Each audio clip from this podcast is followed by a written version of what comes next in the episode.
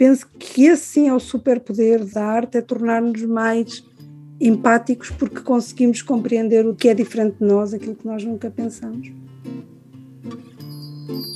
Encontro de leituras.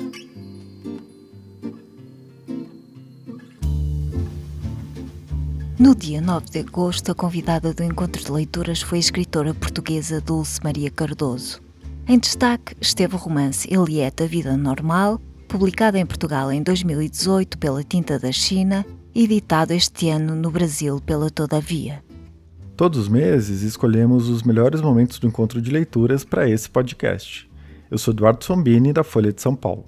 E eu sou a Isabel Coutinho, do Público crise climática, crise das democracias, as grandes questões deste mundo em crise têm ocupado a mente de Dulce Maria Cardoso no seu cotidiano.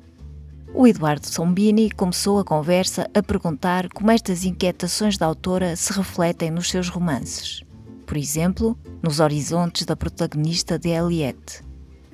A Eliette, de alguma maneira ou de outra, ela se vê sem futuro é, mas ela escolhe não escolher, né? Como se não houvesse nenhuma alternativa que compense os riscos da mudança. Parece que o mundo de hoje é um pouco isso também, né? Muita gente pensa o mundo que a gente vive de um jeito parecido, né? A ideia de que tá tudo por um fio, as nossas democracias, a situação das desigualdades, né? O meio ambiente, etc. Que no fim das contas a gente não tem muito o que fazer e que é melhor se conformar. Eu queria te pedir, Dulce, para falar um pouco sobre isso, né? Essa situação do mundo, essa aparente falta de alternativa, você acha que isso de alguma maneira teve ressonância na construção da personagem, de como ela se comporta no romance? É difícil pensar em termos eh, ficcionais. Eu quero que um romance trate disto, ou seja, isto. Eu não funciona assim, não, não é assim que a minha cabeça se organiza. Eu escrevo com tudo aquilo que tenho no coração e na cabeça e tudo aquilo que li, tudo aquilo que ouvi, é um, é um conjunto. E na verdade, quando eu escrevi a Eliette, que já foi há uns anos, já, já foi publicada aqui em Portugal em 2018, eu estava muito preocupada e continuo a estar com o regresso dos autoritarismos, uh, das sociedades totalitárias. Na altura, quando eu escrevi a Eliette, a primeira frase do romance remete imediatamente para o Salazar, que foi um ditador português. Não havia extrema-direita no Parlamento português e houve algumas pessoas que acharam que era um, um, um pouco disparatado esta importância dada ao Salazar. Mas a verdade é que pouco depois foi logo eleito um deputado e agora é a terceira força parlamentar. E, e durante muito tempo eu acho que nós portugueses nos pensávamos ao abrigo desta tendência mundial, porque é bastante recente a nossa ditadura, é? aliás, como a brasileira, e pensámos, pronto, há memória, há memória, não, ninguém vai querer voltar àquilo, há memória.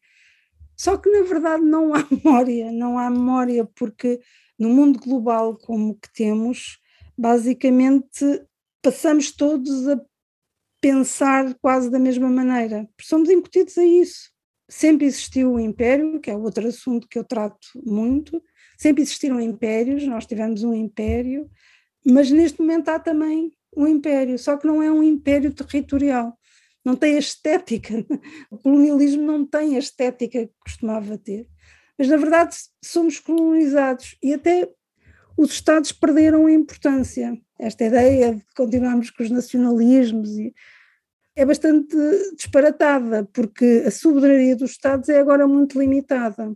Porque quem tem realmente verdadeiro poder são as corporações económicas, que são os grupos, como o Facebook, como o Google e outros tantos, e muitos outros que nós nem sabemos os nomes, e que têm muito mais poder que os Estados. Portanto, os Estados acabam por fazer aquilo que eles querem.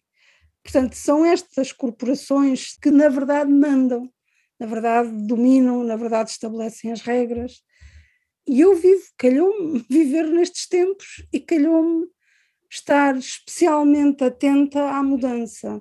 Uh, eu acho que eu tenho um, um, sentido muito apurado para aquilo que está a mudar, porque penso que por razões uh, históricas, por ter percebido quão fácil e rápido é mudar-se completamente uma vida, não é? Portanto, o tempo em que eu cresci não existe nem nunca deveria ter existido e deixou de existir, mas, no entanto, é bastante real para mim. Foi bastante real para mim. Portanto, penso que é isso. Agora, eu depois quis contar uma história e quis que as pessoas se divertissem com a Eliette e quis falar da tal vida normal, que é o subtítulo do livro, e quis seguir aquela família e quis saber como é que uma mulher daquela idade, com aquele desamor, reage em tempos de revolução tecnológica. Quis saber essas coisas todas, mas porque me calhou viver neste tempo. Eh, é só isso.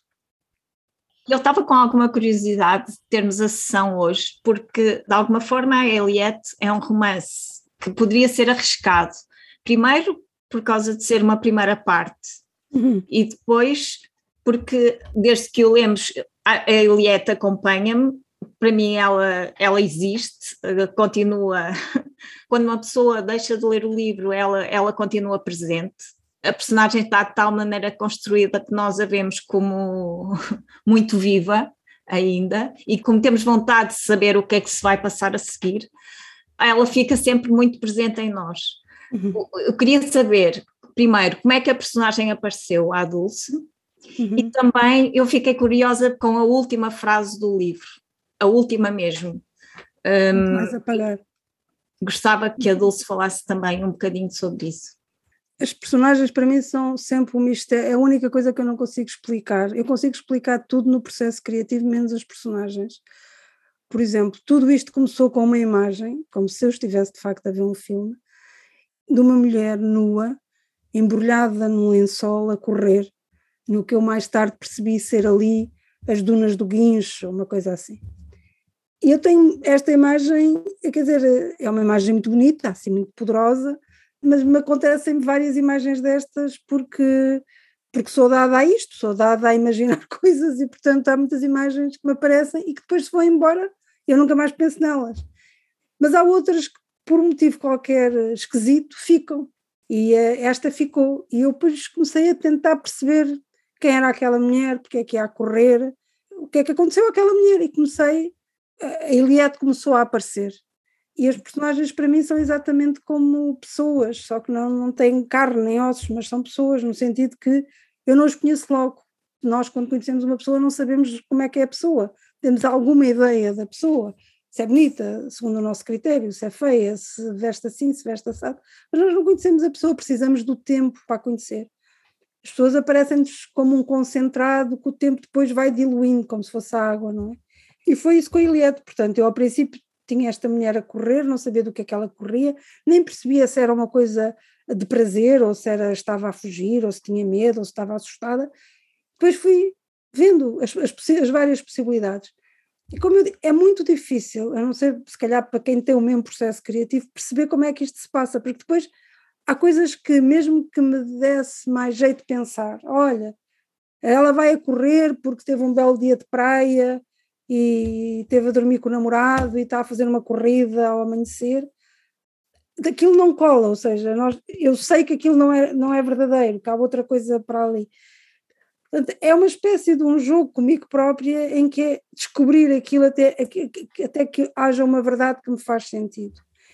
E, portanto, a Eliette, depois, essa imagem aparecerá, ainda não apareceu, mas está escrita, aparecerá, e sei porque é que ela corre, neste momento sei tudo sobre a Eliette. Eu acho que a Eliette fica connosco, e já várias pessoas me disseram isso, pela sua humanidade, porque ela é muito parecida connosco, e na verdade o que escrever tem e ler tem, tem que ver com essa partilha dos nossos pensamentos. Eu lembro-me, eu era muito, eu tinha uns 17 anos quando li o Fernando Pessoa, o livro do Desassossego, e eu pensei, quem é esta pessoa que pensa como eu e não sou eu? E a identificação que eu senti com aquela angústia, com aquele.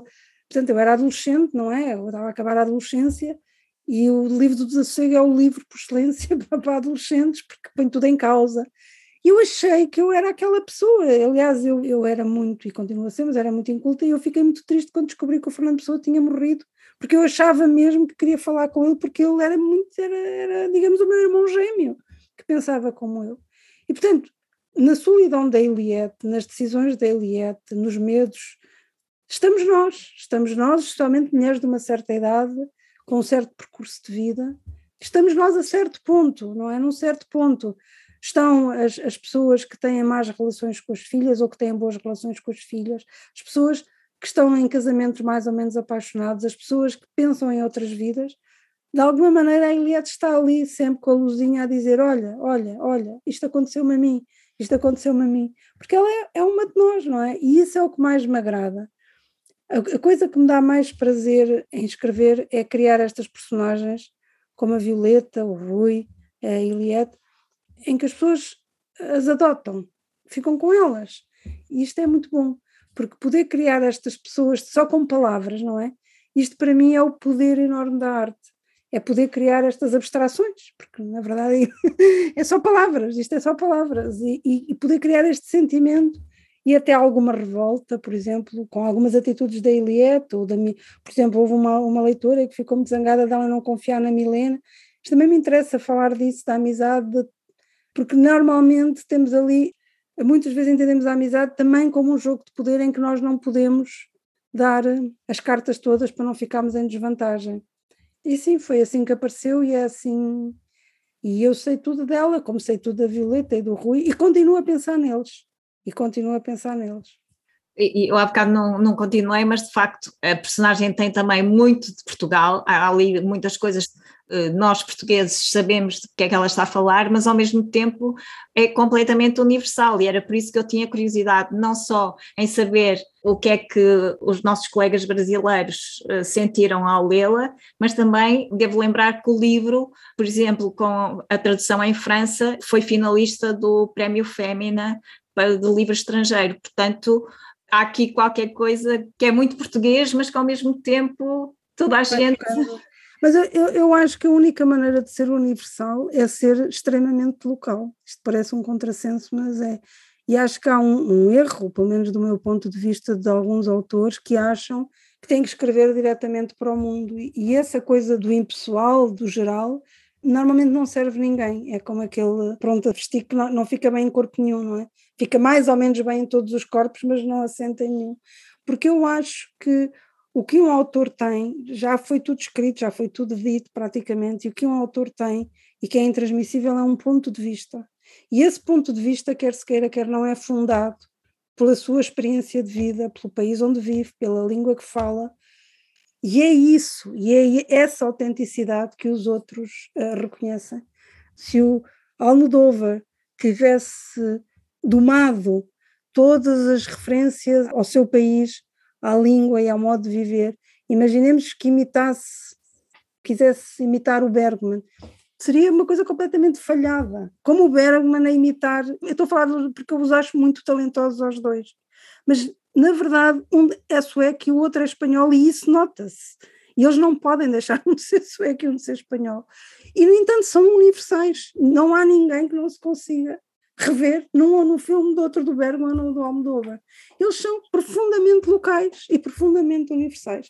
E, portanto, é isso que me interessa. Nós temos uma história, porque somos um país tão velho, temos uma história tão rica, tão rica, tão rica. Mas só mesmo esta, esta história recente. Há tanta coisa para explorar, há tantos acontecimentos esquisitos aqui em Portugal que eu acho estranhíssimo que não se pegue neles. Acho estranhíssimo. Há um autor que eu gosto muito que é o Valério Romano, eu estou sempre a desafiá-lo ele escrever um livro sobre os imigrantes, por exemplo. Porque nós somos um país de imigrantes e temos histórias, e ainda agora as notícias, não sei, todos os anos, não sei quantos imigrantes morrem nas estradas da Suíça, da França, que é uma loucura também, todos esta coisa. Sempre histórias muito dramáticas, famílias inteiras, etc. Esta vontade de, ao fim de 20 anos, 30 anos, regressar sempre em agosto ao país de origem, que normalmente os trata mal mas que continuam a vir e etc. Tudo isto é tão rico em termos dramáticos e há tão poucas pessoas a pegar nas coisas que me espanta. É que nós temos acontecimentos que nunca mais acabam e, e esquisitices, não é? Nós somos todos mais iguais do que diferentes, mas temos esquisitices e os portugueses são muito, somos um povo velho, e, portanto temos muitas esquisitices e era engraçado ver isso ficcionado. Regina, bem-vinda. Boa noite. Obrigada pelo prazer imenso que foi conhecer a Dulce Maria Cardoso. Dulce, o seu livro é cheio de mérito, é um espetáculo, é um espetáculo. É uma narrativa tão ágil é realmente fantástico como você já nos prende nos primeiros parágrafos. E na página 12, bem no comecinho também, você descreve as tardes de férias da criança Eliette. Eu achei aquele parágrafo lindíssimo, lindíssimo. Eu recomendo que as pessoas voltem à página 12 para procurar. E achei muito interessante quando você coloca ela cantando em inglês e tem como se fosse a fonética da frase, né, da canção, porque você diz ali que era uma infância da qual ela nunca se libertaria.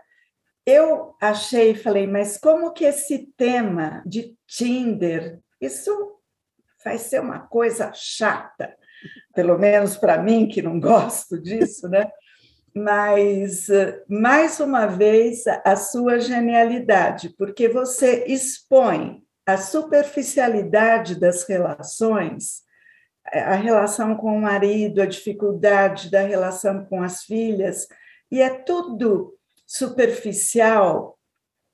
E você nos faz um convite à reflexão, para que a gente pare e veja como nós estamos nos relacionando com o outro, né? E, ao mesmo tempo em que você fala dessa modernidade, você também chama atenção para essa questão do envelhecimento da sociedade. E assim como Portugal não está preparado para esse envelhecimento geracional, o Brasil acho que menos ainda. Enfim, o seu livro ele, ele é espetacular e a minha pergunta fica assim, é uma curiosidade, porque ele faz parte de uma trilogia você escreveu essa primeira parte já sabendo que você teria a segunda e a terceira?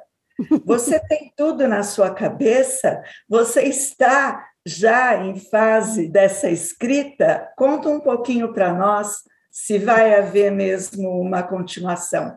Vai ser como uma fotonovela? Obrigada, Dulce. Obrigada, Regina. Não, eu, eu não eu tudo, tudo em termos criativos me acontece por acaso. E a Iliette é outro acaso. Eu tinha e tenho mil páginas escritas do romance. E quanto mais eu tentava dar forma para ficar um romance, mais se desconchavava e mais ficava esquisito. Nem com o método de apagar e, e recomeçar, eu percebi que aquilo não tinha solução. Depois houve um dia que eu percebi que tinha que partir, que tinha que partir o romance, que tinha que, que fazer por partes, que aquilo que eu queria contar, o que vem a seguir, portanto, este romance está emoldurado pela questão do Salazar, mas será desenvolvido depois, e depois o que eu queria contar também sobre a violência doméstica, que não que, ficava um romance monstruoso e, e sem pés nem cabeça, e que tinha que partir. E parti. E depois pus-me a pensar, na verdade, os meus romances anteriores partem sempre da ideia de que já vem em andamento. Por exemplo, o retorno começa com o mas, mas na metrópole há cerejas. Como se houvesse uma ideia, não, mas é uma adversativa que em geral não começa romances. Mas é como se houvesse uma conversa e alguém diz, mas os meus sentimentos começam com inesperadamente, também como se já viesse, e também nunca têm fim, portanto eles podem continuar têm fins sempre bastante abertos. E depois eu comecei a pensar que, na verdade, sempre me incomodou no romance a ideia do corpo estanque. Do corpo, do, aquele corpo estanque. Este romance é sobre isto e agora aquele romance é sobre aquilo. E que eu sentia mais a minha vida ficcional como um todo, como uma teia. Se quiser, uma vida paralela em que eu estou lá e que eu vou continuando a saber das minhas personagens, mesmo que não as utilize, sei o que elas são e continuo. Depois pensei, eu na verdade não quero mais escrever coisas estanques neste sentido, agora este é sobre isto, agora este é. Eu quero escrever coisas em que um livro vai dar lugar a outro e vai dar lugar a outro, mas que não é propriamente uma trilogia, uma não há nome para isto, porque eu escreverei enquanto me apetecer e enquanto houver pistas nos anteriores para ir para outros caminhos. mas agrada-me esta ideia de não fechar, de não ter que estar sempre a começar e a acabar, e agora uma ideia sobre isto, porque o que acontece é que os autores estão quase sempre a dizer as mesmas coisas. Cada autor tem um universo e está quase sempre preso dentro desse seu universo. E depois há sempre um, uma coisa terrível que é quando o autor esgota todas as possibilidades desse universo e começa a repetir-se, não é? Constantemente, e as pessoas começam a dizer: Ah, já não é nada que era, isto já é um, uma repetição. E eu não quero nada que isso me aconteça, não quero nada. E quero, primeiro, saber eh, parar antes que isso me aconteça, porque é, é sempre bom saber eh, sair de cena, mas acima de tudo, quero que aquilo que eu escrevo seja uma espécie de, de manta, de, de retalhos em que tudo depois se vai encaixando até fazer um corpo final. E, portanto, é mais um acaso que eu penso que determinará o meu futuro criativo, no sentido de não haver mais aquele romance que vai acabar e vai começar outro com outra temática. Portanto, agora vou tratar destes assuntos todos que estão pendurados da Eliette, vou tratar e depois irei para outros caminhos e depois continuarei. Não sei que nome dar a isto, espécie de romance infinito enquanto eu durar. Bom, é, Ana, boa noite. Pode fazer a sua pergunta. Boa noite, boa noite para todo mundo, para a Dulce especial. Eu vou ser breve, eu li todos os livros, comecei pelo Campo de Sangue, fui lendo O Retorno de Pardais, Os Meus Sentimentos cheguei na Eliette. Na verdade, eu queria, assim, fazer um, um paralelo, talvez esteja até errado, mas enfim, é uma ideia que eu tive, da Eliette com a Violeta. Eu acho elas muito parecidas em certos sentidos nos encontros sexuais em lugares apertados, cafonas, lá a Violeta dentro do caminhão, do banheiro. Então tem toda essa questão espacial mostra que a, a revolução sexual dos anos 60 não chegou ainda, ou, enfim, ou se chegou para os homens. Mas aí, duas, três perguntas bem rapidinhas, senão vou ficar aqui a noite toda e não vou dar oportunidade para os outros. Mas, assim, nessa questão a gente está falando das mulheres, da repressão ou das transgressões que a Violeta e a Iete me parecem semelhantes, mas são pessoas que estão se rebelando de uma certa forma contra esses valores da sociedade patriarcal. Mas uma coisa que eu pego muito em todos os seus livros, não só na Iete, mas em todos, muito parecido com, em várias coisas, essa coisa da linguagem rápida, das frases fragmentadas, inserções de ideias, de pensamentos e de memórias. Eu queria que você me respondesse, se fosse possível, algum paralelo que você tem com a sua linguagem literária e a linguagem cinematográfica. Eu acho muito, por exemplo, assim, no Chão de Pardais, eu tinha acabado de ver o Parasita, eu tinha uma cena da piscina que me lembrou o filme Parasita. Enfim, todos eles me lembram me faz muito assim ver é, imageticamente um, um filme passando.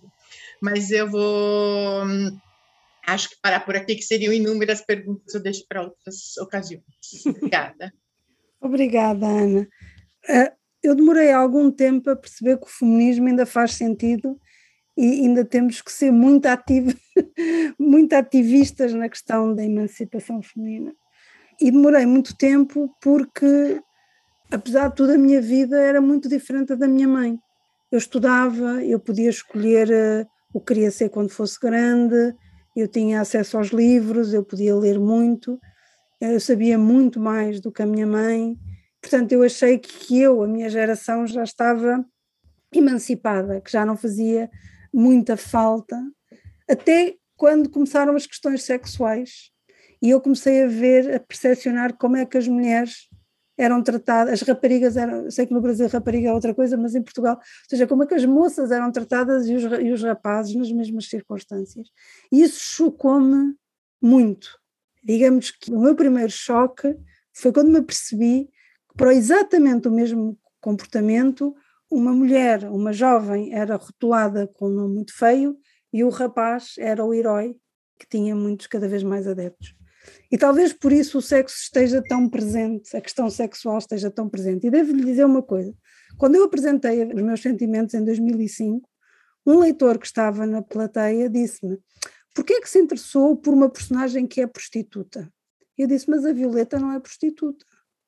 E ele disse: Ah, é, é, ela vai para a estação de serviço. E eu disse: Mas isso não é prostituta, é só uma mulher a ter um comportamento que normalmente é um comportamento masculino. É só uma mulher a conseguir desligar o sexo daquelas promessas de amor romântico que nós, mulheres, sabemos que é possível e que muitas de nós o fazem com grande prazer e outras sem, com menos, enfim, como tudo na vida.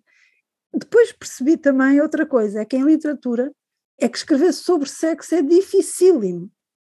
É a coisa mais difícil do mundo é escrever sobre sexo. E, portanto, como eu também preciso de me divertir a escrever, eu, eu escolho sempre coisas que eu sei estou muito desconfortável, que me é muito desconfortável escrever sobre aquilo, porque é muito difícil. É muito difícil a medida certa, é muito difícil não ficar. Eu, eu há pouco tempo estive a ler um livro em que aquilo era quase pornográfico, era tão explícito, tão explícito, que eu pensei, mas isto, isto é como se eu estivesse a ler um livro pornográfico. Portanto, a medida certa, o interesse na narrativa de um capítulo com uma cena sexual que não pode ser gratuito, evidentemente, porque provoca também aquele voyeurismo, etc. Portanto, é, são tudo questões que me interessam. Portanto, por isso, sim, há paralelo entre elas, se bem que sejam completamente diferentes, mas há outra questão que é esta, que é íntima, que é como nós percepcionamos o sexo e como percepcionam os outros, as mulheres que têm uma vida sexual diferenciada da tal promessa do casamento e dos filhos e da, da, da, Princesa Diana, que é para mim o, o, expoente máximo de pôr uma geração inteira a sonhar com príncipes e é um retrocesso. Andou a geração anterior a, a tentar libertar-se de todos estes rituais e depois bastou a Princesa Diana e o casamento transmitido por uma cerimónia mais.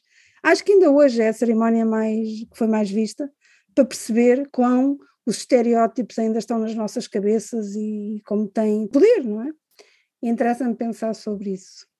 A outra questão do cinema.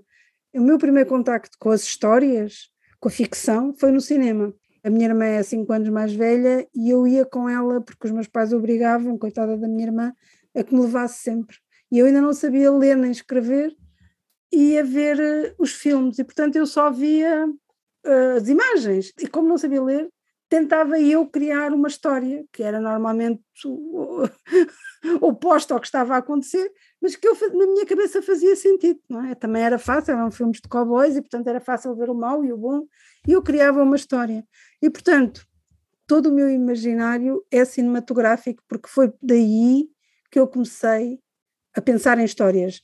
Na verdade, as primeiras histórias que eu criei foi para dar sentido aos filmes que eu não conseguia perceber porque não sabia ler, e, e isso faz uma grande diferença. E também me apercebi de outra coisa, apercebi-me de que, tendo sido exposta tão cedo ao cinema, não é? Para mim, a suspensão da descrença é muito fácil, é muito fácil acreditar em história. E, e percebi, por exemplo, que a minha mãe, que só viu o cinema muito tardiamente, já estávamos em Angola e ela já tinha 30 e tal anos, nunca conseguiu isso. Portanto, a minha mãe tem sempre a consciência que aquilo são atores, tinha, agora já, já é diferente, e que estão a representar um papel. Isso também é muito interessante perceber como é que nós temos acesso, a exposição à ficção, a maleabilidade que nos dá uh, de imaginação e autonomia. Bom, eu vou passar a palavra agora então para Manuela Costa. Manuela, boa noite, pode fazer sua pergunta. Boa noite. Boa noite. Uh, queria dizer à Dulce Maria Cardoso, que foi o primeiro livro que li. Gostei tanto, tanto, que vou ler muitos mais. Obrigada. Gostei muito da linguagem, do estilo muito fluente, muito natural, muito visual. Eu não conheço bem a região de Cascais, mas sempre pensei que era uma região de gente rica e que lá não haveria uma avó e uma mãe remediadas, nem uma Eliette também, de uma classe média baixa. Achei também muito interessante os traços do humor que vai semeando durante o livro. Achei mesmo a linguagem uma coisa linda. A Eliette, ao ter aqueles encontros com os personagens do Tinder, ao ter aquela vida marcada pela tecnologia, não é? Pelo, uhum pela internet, quando ela vai realmente concretizar, tudo corre mal. Então a, a sua personagem é muito castigada, muito humilhada. não é? Uhum. Eu achei a Liette muito forte, embora frustrada e infeliz, mas sempre com um grande poder em si. E aí ela fica mesmo de rastros. Eu fico com muita pena da personagem. Também queria dizer que há três momentos de que gostei em especial.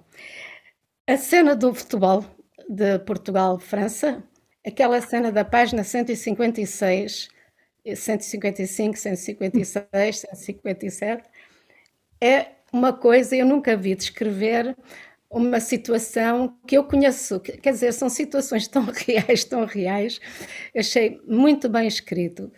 Também outra parte que gostei imenso foi aquela que faz uma reflexão sobre a utilização dos telemóveis e dos computadores pelos jovens e por todos, afinal.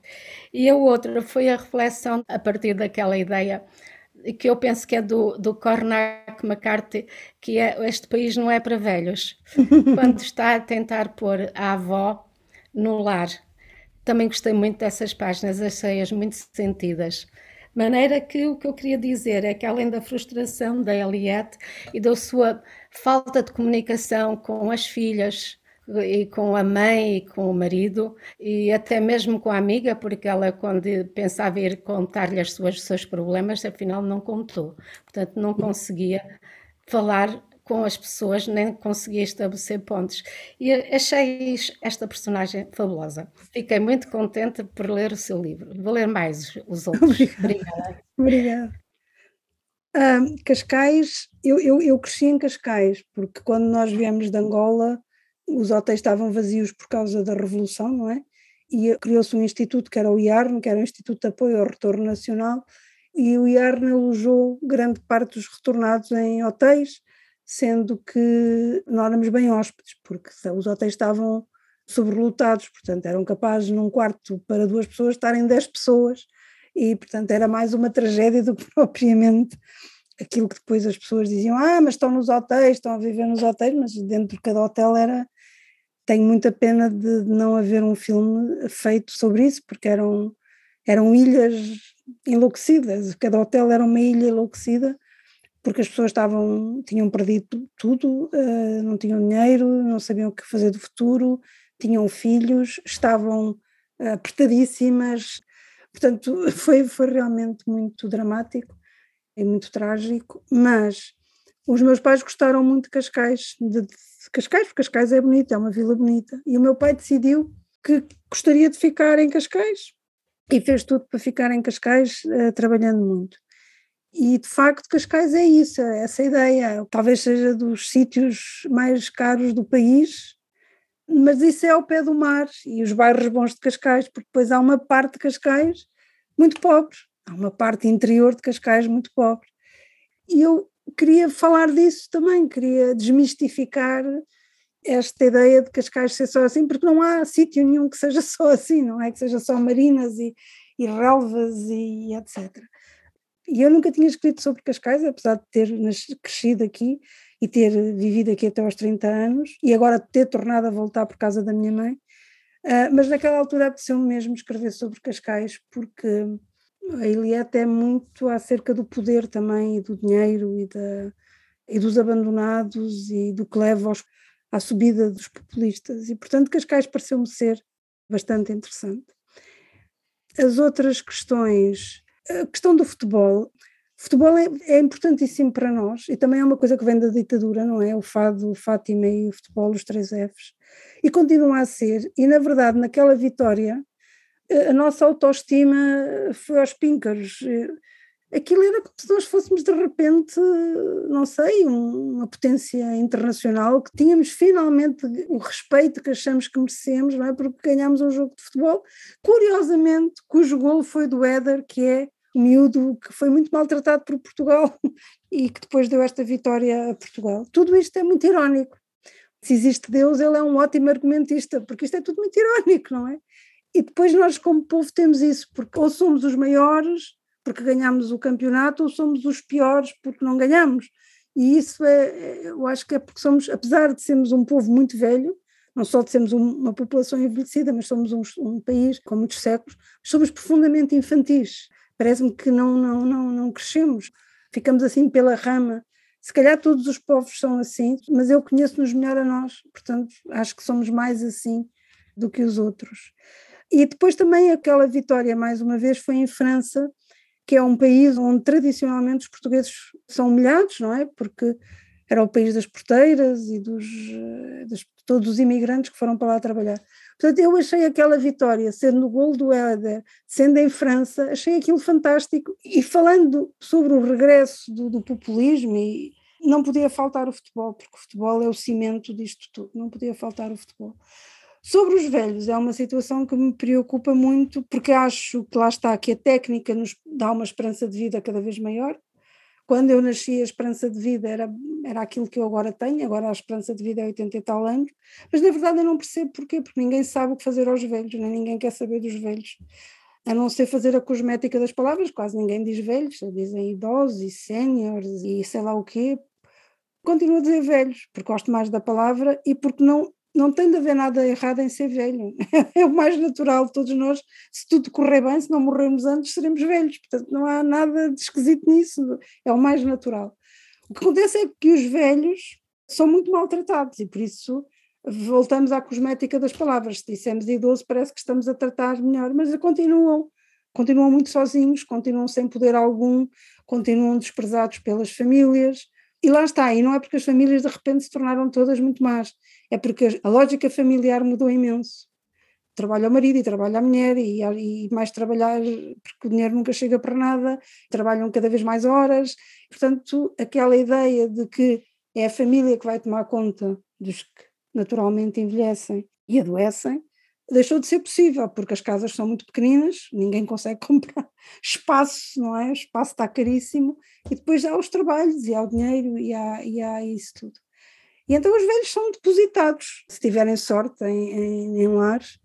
E eu acho que a forma como a sociedade trata os mais fracos, as crianças, os velhos, os outros animais, define a sociedade. Portanto, a maneira como nós tratamos os velhos está-nos a definir a nós, os ainda capazes. E não é agradável o que eu vejo, ou seja, acho que nos estamos, além da de crueldade de que somos capazes de abandonar os velhos à sua sorte, depois de, de, de pessoas que passaram uma vida a trabalhar para que os filhos, ou a sociedade em geral, quem não tem filhos também tem o mesmo direito, a dar o seu trabalho à sociedade, de repente acabar a sua vida assim, nesta solidão e neste desespero.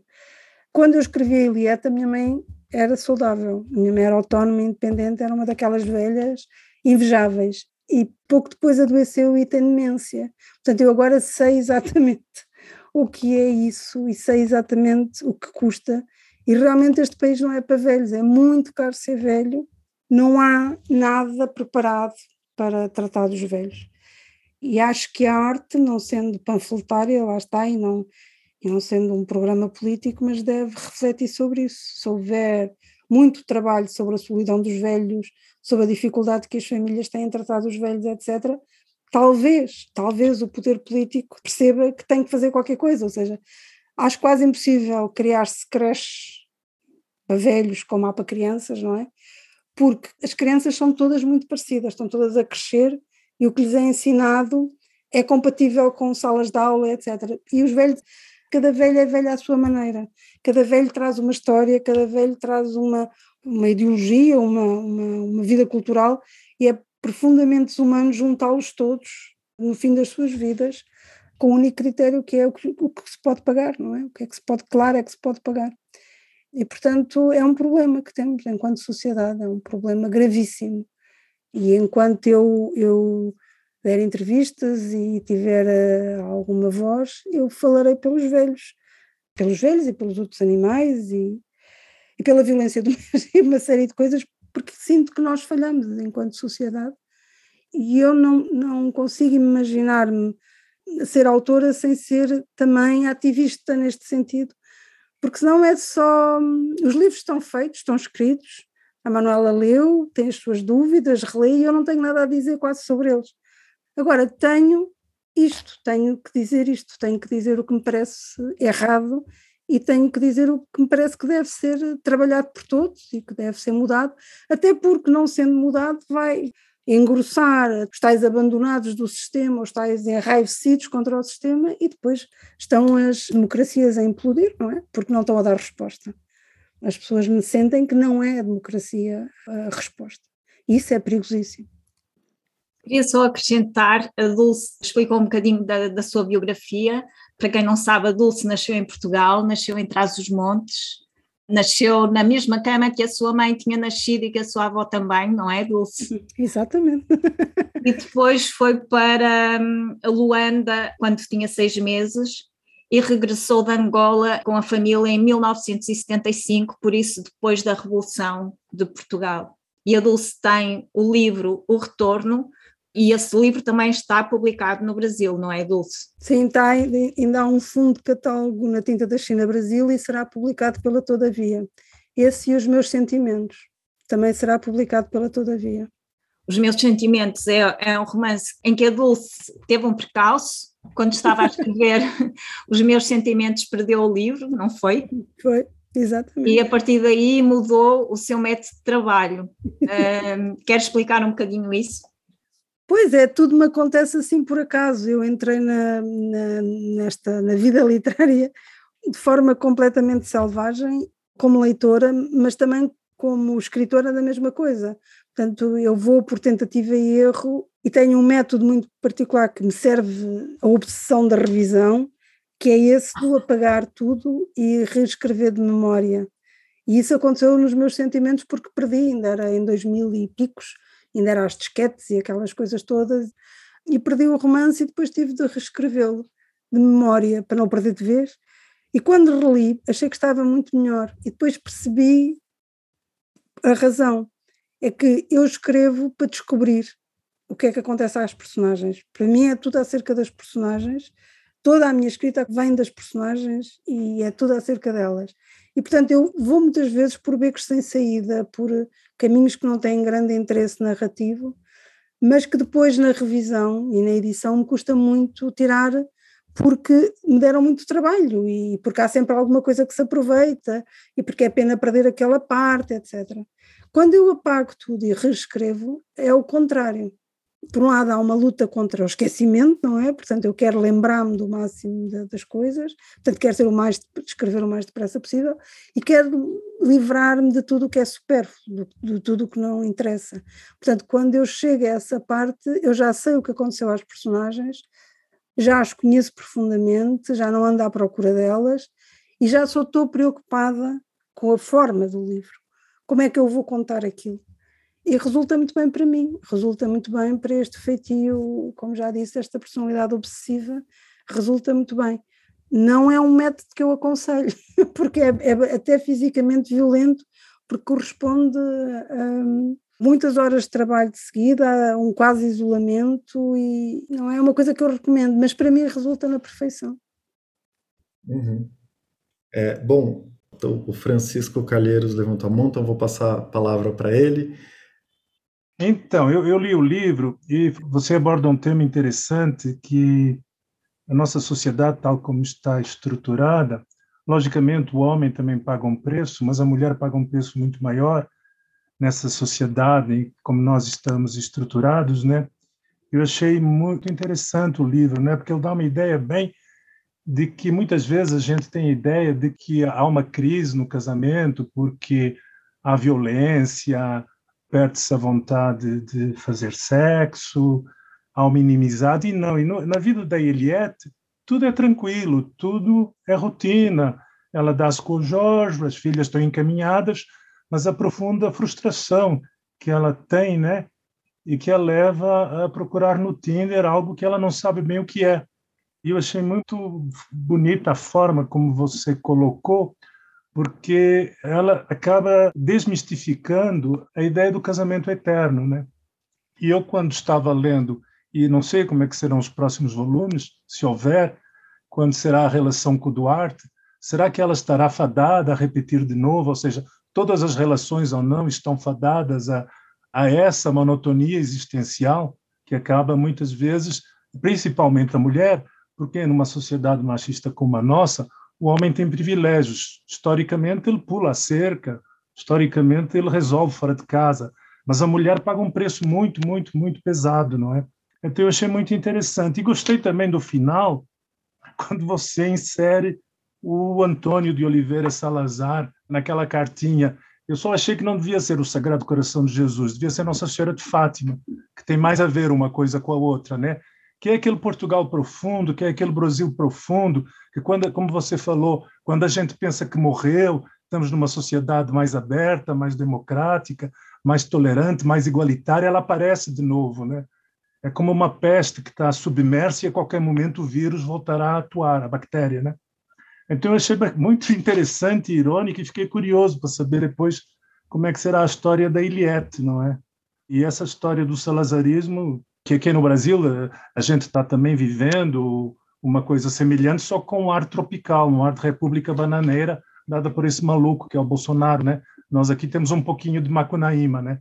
Nossa, Salazar era, era regido pela Nossa Senhora de Fátima, né? O Brasil é regido por Macunaíma. Pois a, a, a Iliette já tem essa vantagem da, das aplicações. Já, aliás, não é só a Iliette, são todas as pessoas neste mundo e é muito engraçado perceber que pela primeira vez na história da humanidade nós começámos a desligar do corpo, não é? Quando inventámos a escrita. Portanto, nós estávamos aqui e depois mandávamos uma carta para o outro lado do mundo e um bocado nosso ia ter com outra pessoa que não, não nos via, que não nos ouvia, mas que sabia o que é que nós sentíamos eh, através da escrita. Mas agora não, agora é uma é isso levado a uma espécie de loucura em que o nosso corpo deixou de coincidir com a nossa cabeça e com a nossa vontade. E isto porque temos os telemóveis, não é? Temos possibilidade de estarmos sentados a jantar como a Eliette em família e a mandar mensagens aos parceiros do Tinder, ou seja quem for, ou, e em tempo real, portanto tudo acontece em tempo real. E interessou-me pensar sobre isso, como é que agora era a infidelidade.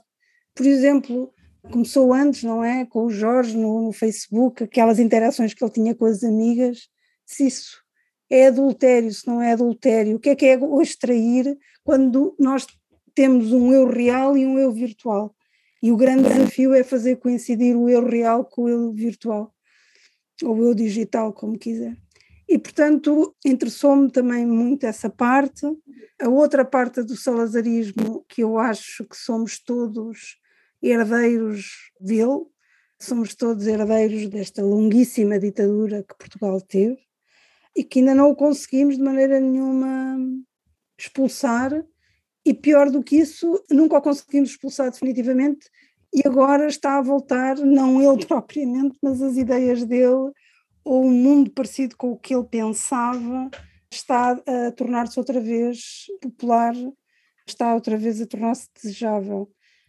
E parece-me que todos estes momentos históricos, o Brasil com o Bolsonaro, os Estados Unidos há uns tempos com o Trump, e que se calhar voltará a esta mudança política global em que caminhamos para as tais sociedades totalitárias e, e em que todos os, aquilo que nós tínhamos como certo não é certo, e basta também ver a decisão sobre a interrupção voluntária da gravidez do Tribunal Constitucional eh, dos Estados Unidos. E, portanto, tudo isto é, para mim é muito preocupante.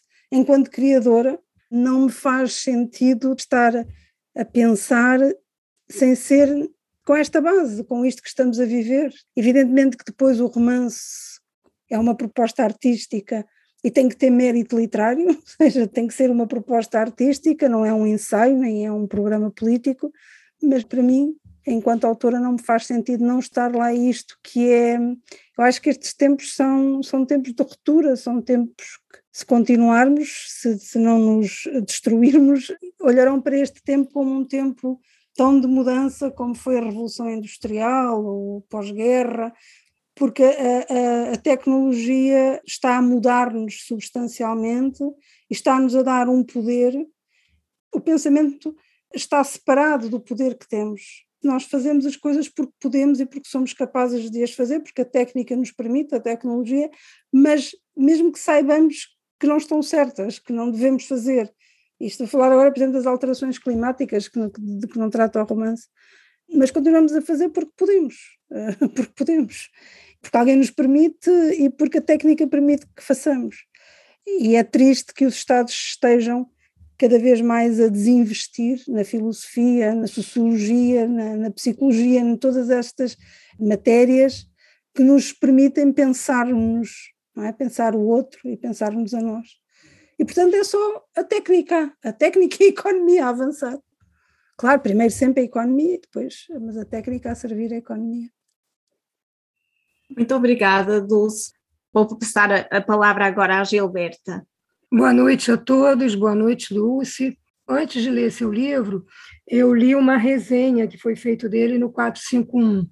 Depois eu li o romance e achei muito instigante, muito bem escrito, um domínio assim de leitura, senti assim uma um domínio do palco, da escrita muito forte, e li o seu livro uma vez.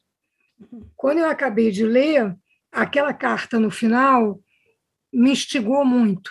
E aí eu voltei à resenha, ainda não voltei ao livro de novo, gostaria de fazer uma segunda leitura, mas na resenha fala que você faz um entrelace das questões individuais e coletivas, né? Uhum. E aí eu queria, se você pudesse falar um pouco de que maneira a personagem Eliette se liga nessa questão, porque aquela carta do Salazar no final assim um, um clarão na minha cabeça, ainda que ele, esse clarão esteja presente o tempo todo para nós, né? Aqui no Brasil também, com essa memória da ditadura que foi mais curta do que a de vocês.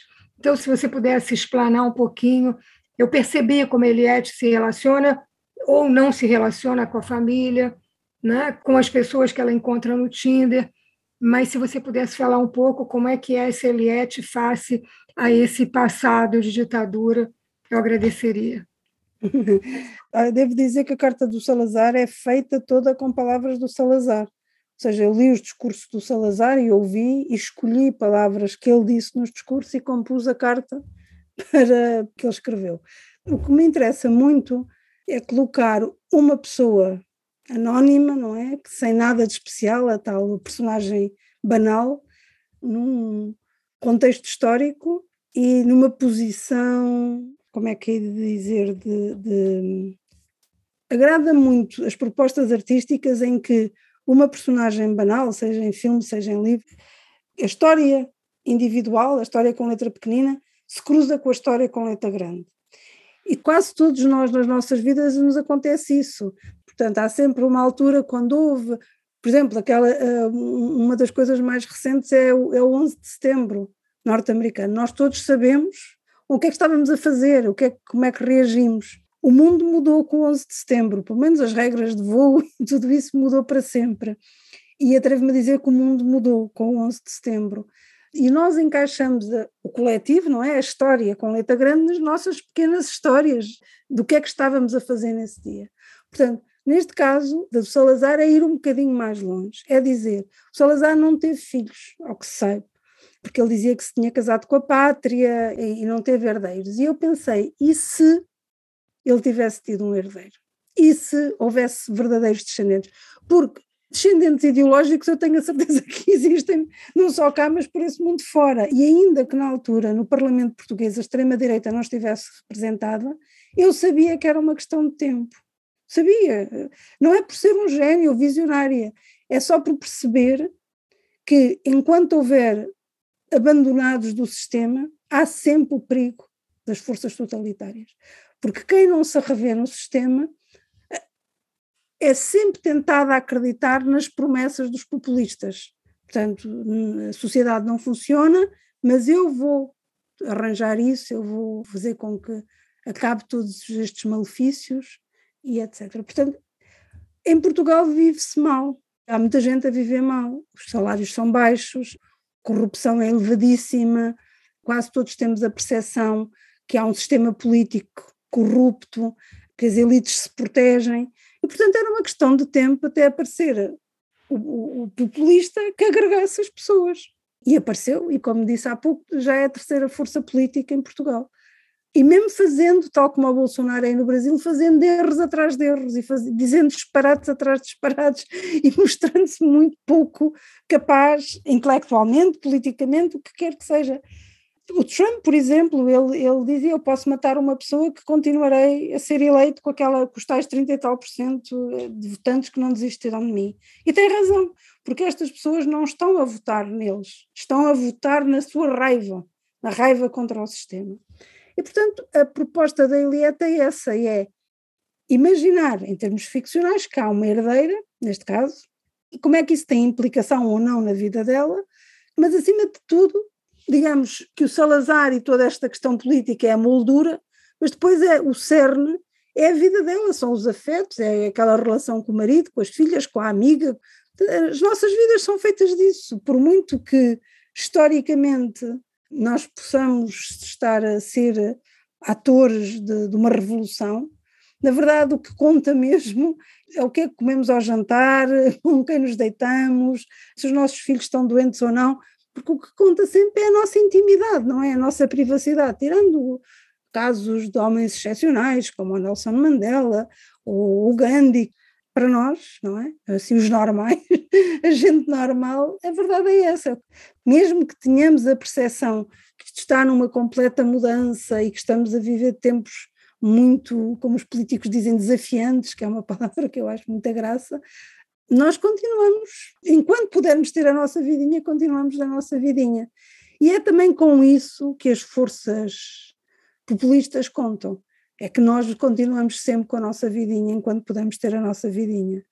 E pronto, porque não estamos disponíveis para abdicar de nada do nosso conforto. E agrada-me pensar sobre isso, sobre o que é que podemos fazer? Qual é o poder que temos? Uh, se é que temos algum? Nós, os anónimos, o cidadão vulgar. Obrigado. Bom, a gente vai agora então para a última pergunta para a gente encerrar, da Marinês Escravo. Marinês, boa noite, pode fazer sua pergunta. Olá, boa noite. A minha pergunta uh, vai um bocado no seguimento da, da conversa sobre o processo, sobre o seu processo de escrita e eu queria saber melhor como é que encontrou a escrita, quando é que começou a desenvolver e a escrever, e uh, também uh, falou que a parte das personagens é aquilo que não consegue explicar. Então, quais são as partes que consegue explicar? Quais é que são as partes que são fáceis de, de explicar? Muito obrigada. A parte que é fácil de explicar é a parte técnica, ou seja, é, é como se escreve, ou pelo menos não é como se escreve, mas os erros que se devem evitar quando se está a escrever. Isso parece-me relativamente fácil quando se é um leitor mais experimentado. Portanto, há erros que nós conseguimos perceber num, num romance, quando a informação é mal dada, quando é dada aos solavancos, quando não há, não há tempo certo, quando as personagens estão mal construídas. Portanto, tudo isto penso que os professores de literatura conseguirão apontar razões quase matemáticas para que as coisas funcionam ou não funcionam. Agora, porquê que uma, as personagens, no meu caso, ficam em nós e como é que se desenvolvem, não é? Uma espécie de loucura branda, porque é que aquela gente toda vive na nossa cabeça, isso não consigo explicar, uh, talvez só a quem escreva também e que seja também um autor de personagens, porque há muitos autores que não são autores de personagens. Pronto, que as personagens estão lá para servir uma tese, para ser mais fácil passar determinadas ideias. Essa parte para mim é realmente inexplicável. Penso até que tem a ver com características psicológicas.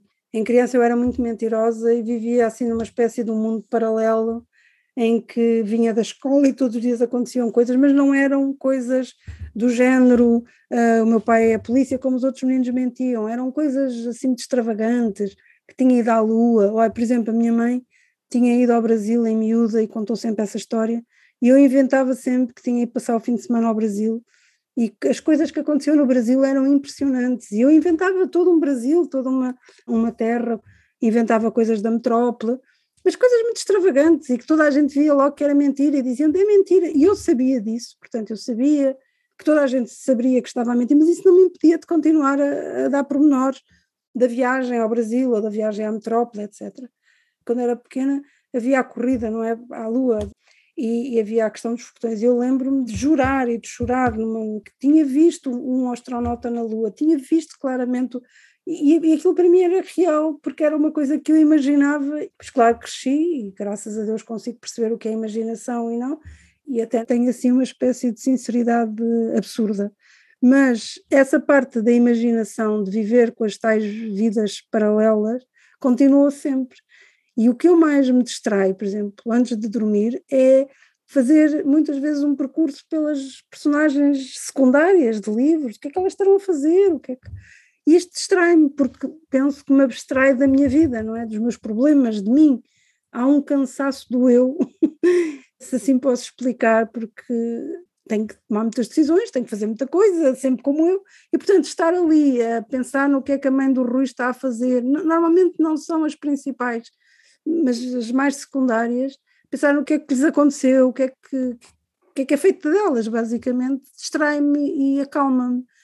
E há muitas personagens que eu nem nunca as usei, e que um dia talvez as use, mas que estão comigo e que de vez em quando eu vou lá, mais ou menos personagens mais estereotipadas, mas depois há umas que se impõem e que dizem: Tu tens de escrever sobre mim, não é? Sobre a Eliette, e talvez porque as pessoas insistem muito. Eu no outro dia sonhei que a Eliette eu sonhei com a Eliette e ela estava a falar comigo, estava zangada comigo, a dizer: Tu tens, tu tens, não é justo, eu tenho que dizer isto. E agora o que é que as pessoas vão pensar?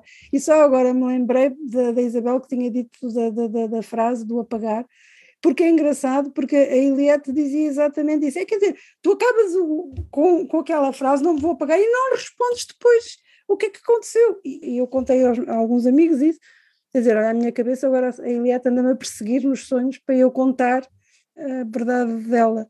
Mas, é, mas é isso que se passa, são pessoas que para mim têm imensa relevância, tal como outras pessoas, as de carne e osso, só que estas são, são da minha cabeça e têm esta magia de existirem só em palavras para os outros, mas dos outros conseguirem gostar delas ou detestá-las ou ou seja, pelo menos não lhes são indiferentes, e isso é muito bonito, é muito bonito porque é, um, é uma coisa muito infantil, não é? Mas ao mesmo tempo muito elaborada, que é como é que nós conseguimos só com palavras criar tantas emoções e criar tanta realidade, e isso é, é, é, é muito engraçado. É, é isto o propósito da arte. Acho que é um super poder conseguir fazer os personagens. Super poder não direi, mas tem algumas vantagens. É espanta muito a solidão, porque de alguma maneira estamos sempre muito povoados. Eu sou daquelas pessoas muito pontuais, mas que não me importo muito esperar, porque eu, quando estou à espera, mesmo que não tenha livro para ler nem nada que fazer, eu começo. É muito simples entrar por outra realidade e ficar lá a pensar. Mas acima de tudo tem esta ideia de espantar a solidão. E tem outra, outra vantagem que é, acho que nos tornamos mais empáticos. Porque quando nós experimentamos muitas vidas, e ler também provoca isso, essa é, é assim que eu tento convencer os miúdos quando vou às escolas. Ou seja, o tempo é curto para nós experimentarmos sermos vários e temos muitas obrigações quando chegamos a adultos para deixar tudo para experimentar várias vidas. Mas a leitura permite-nos isso, permite-nos entrar na cabeça de pessoas muito diferentes de nós. Por exemplo, entrar na cabeça dos racistas dos anos 60 é, um, é uma experiência e eu tive consciência disso ao escrever o Retorno. Mas a minha ideia era para que isto não se repita, ainda existe neste momento em Portugal racismo, evidentemente, mas que exista cada vez menos, porque isto é horrível. Isto é horrível, é horrível pensar assim. E de alguma maneira penso que esse sim é o superpoder da arte, é tornar-nos mais empáticos porque conseguimos compreender o que é diferente de nós, aquilo que nós nunca pensamos. É isso. Entretanto, penso que iremos encerrar já aqui em Portugal já é meia-noite, embora no Brasil seja mais cedo. É, já é. Já, já, já, já nos transformamos todos em abóboras. Exato. Muito obrigada, Dulce. Muito obrigada, muito obrigada a todos os que aqui estiveram, obrigada ao público e à Folha de São Paulo. E pronto, e continuamos a encontrar-nos através dos livros e das palavras e das conversas. E foi um prazer passar o serão convosco.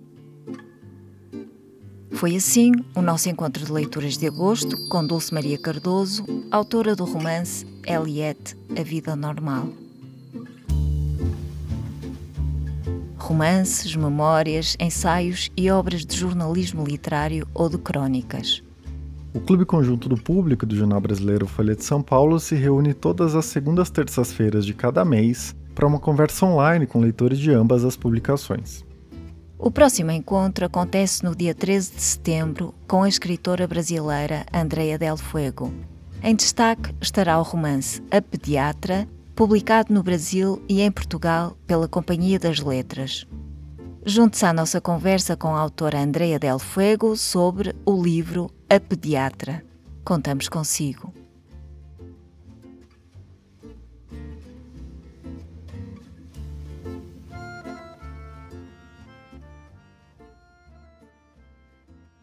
O público fica no ouvido.